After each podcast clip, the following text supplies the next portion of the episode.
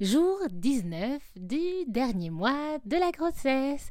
Allez, là, comme on approche vraiment du jour de la naissance, je sais que vous avez envie d'avoir des petits conseils, des petits rappels pour gérer les contractions si toutefois il est probable que vous ayez un accouchement voix basse, en tout cas si toutefois vous n'avez pas de césarienne programmée. Mais n'oubliez pas que tous les conseils pour gérer les contractions sont souvent transposables également lors des césariennes car au final, ce qu'on gère, c'est surtout le stress qui accompagne les contractions, plus que les contractions en elles-mêmes. En réalité, les conseils pour gérer, j'allais dire, ce sont des conseils généraux pour vivre des moments qui peuvent sembler difficiles.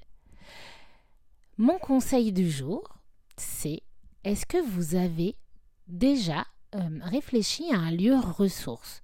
Un lieu ressource, mais qu'est-ce que c'est, Charline, un lieu ressource? Un lieu ressource, c'est un lieu dans lequel vous pouvez mentalement vous téléporter si toutefois vous voilà, je vous vivez un moment difficile, eh bien vous pouvez penser à ce lieu, vous imaginez dans ce lieu et tout à coup vous sentez physiquement que vous vous sentez mieux. Et là vous comprenez bien que ça vaut et quand vous vivez des contractions et si toutefois vous êtes stressé à l'approche d'une césarienne. Ce lieu ressource, ça peut être un lieu eh bien que vous avez déjà rencontré, visité en vrai, ça peut être très simple. Hein. Euh, moi, je m'imagine sur mon canapé, sous mon plaid, en train de regarder une série Netflix euh, et en train de boire un thé chaud. Mais par contre, ce lieu, c'est vraiment intéressant pour que ça fonctionne un maximum, d'y réfléchir, de s'y plonger avec vos cinq sens. Un exemple. Je reviens sur mon canapé.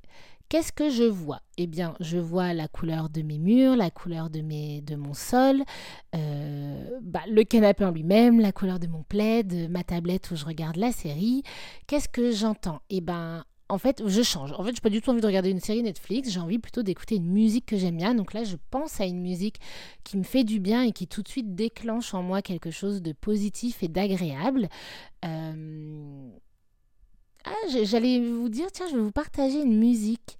Euh, mais là, tout de suite, j'ai j'ai pas. Et puis parfois, je trouve que c'est hyper intime de partager des musiques euh, qui me font du bien. Je sais pas si vous avez ça. Moi, j'ai des rapports très très intimes avec les musiques car ça touche des moments de vie. Bref, je m'égare. je pense à une musique qui me fait du bien. Et puis, qu'est-ce que je serais en train de toucher?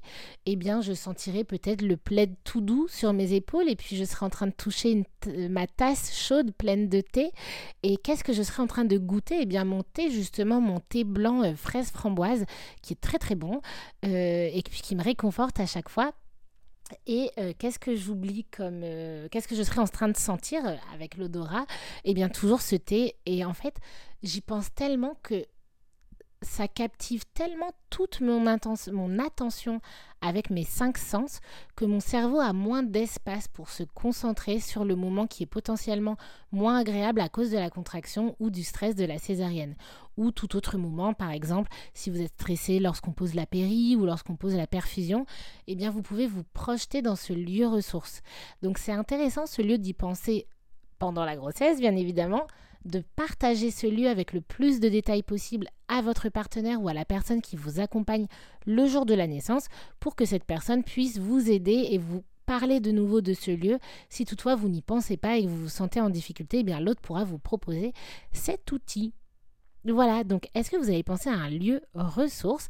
Et ce qui est trop cool avec les conseils pour gérer les contractions, c'est que comme c'est transposable à un peu tout moment un peu difficile, je trouve que c'est également un conseil hyper intéressant pour le postpartum si vous vivez des moments où là vous en avez un peu ras-le-bol et c'est dur. Euh, et ben en fait, prenez ce temps de vous replonger dans votre lieu ressource Physiquement parlant, il se passe des réactions qui font que votre corps, votre cœur, votre esprit s'apaise, votre respiration aussi.